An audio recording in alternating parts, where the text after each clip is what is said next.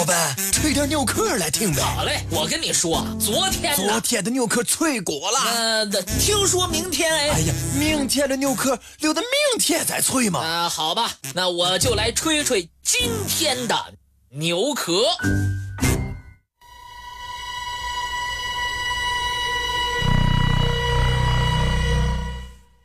在阴谋论者的世界当中，几乎没有几个地方能够像杜塞尔基地那样，能够激起他们的丰富想象。尽管并没有确切的证据能够证明，但阴谋论者们却相信，此地是当权者和外星人。进行秘密人体实验的所在地。不管杜塞尔基地是否存在，它却是阴谋论研究的重要案例。关于新墨西哥州内一座山脚下的秘密基地的传言来源，可以追溯到保罗·贝涅维兹。这个人是一名技术公司的老板。同时，兼职从事不明飞行物的研究。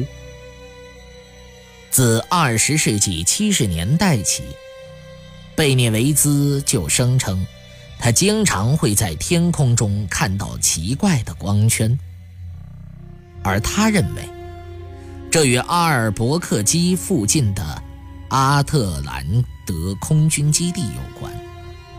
据传。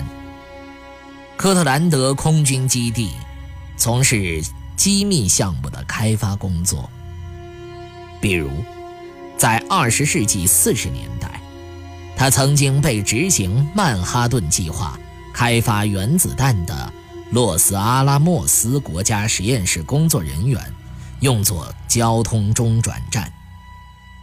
同时，它还是一座地下军需品储存中心。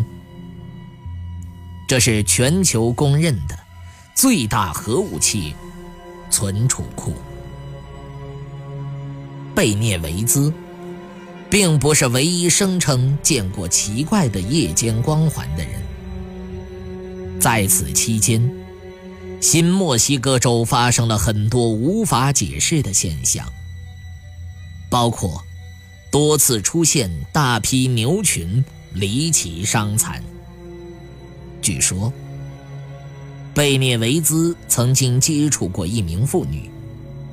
这名妇女描述了自己和儿子是如何被外星人绑架，并带入一间地下实验室，亲眼看到牛群被残害的情景。该妇女还声称，自己被植入了什么东西。之后。她就受制于意念控制了。贝涅维兹被他的故事深深吸引，并继续的寻找、搜集相关证据，包括黑夜里这些奇异之光的视频片段。同时，他还建造了一个无线电接收器系统，并制造了据称是 UFO 变速器的磁带。二十世纪八十年代末，他还联系了科特兰德的相关部门，让他们了解他所认为的 UFO 的潜在威胁。他也坦言，自己遇到了不少的怀疑，而且只得到了很少的回应。但贝涅维兹并没有因为这些怀疑之声。而有所退却。事实上，1982年，他们引起了天空现象研究组织的关注。这一历史悠久，而且在科学界颇有声誉的 UFO 研究组织，关注他们之后，他们就获得了长足的发展。阿普罗的元老级人士之一。威廉姆·摩尔与贝涅维兹建立了友谊，而当时贝涅维兹认为，外星人有两种，一种是代表正义的白外星人；另外一种是代表邪恶的灰外星人。贝涅维兹对摩尔说：“灰外星人就居住在距离杜塞尔不远的阿丘利塔山的地下深处地窖中。杜塞尔是一座位于西卡里亚的阿帕切人保护区内的小镇，毗邻新墨西哥州和科罗拉多州的边境。杜塞尔小镇的人口只有两千五百人左右。”是一个宁静、与世无争的所在。小镇附近，就是海拔两千八百米、动人心魄的阿丘利塔山。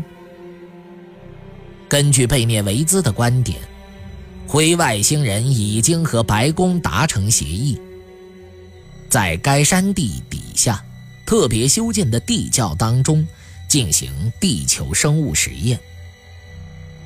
在整个二十世纪八十年代，摩尔为贝涅维兹提供能够证明他猜测的证据，并帮助他出版他的外星人造访地球以及与美国政府共谋进行人体实验、改进意念控制方法的故事。毫无疑问，贝涅维兹被很多人当成是怪物。之后。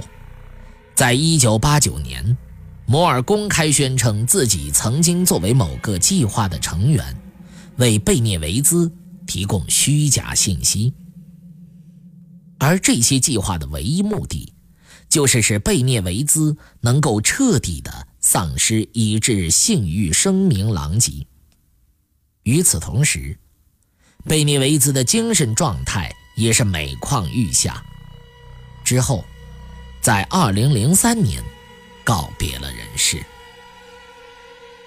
因此，鉴于没有任何确切的证据能够证明杜塞尔基地的存在，杜塞尔基地听起来只不过是贝涅维兹的假想。但很多人对此还是存有怀疑。如果贝涅维兹是个怪人，为什么有人要不遗余力地打倒他？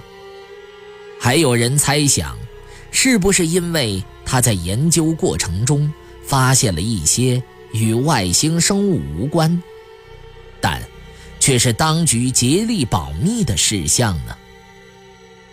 也或者，只是当局用杜塞尔基地当作幌子，而真正的目的在于掩盖一些。同样骇人听闻的事情，因为用一个弥天大谎来掩盖另外一个惊天大秘密，看起来这是最好不过的了。又或者，贝涅维兹他根本说的就是对的呢？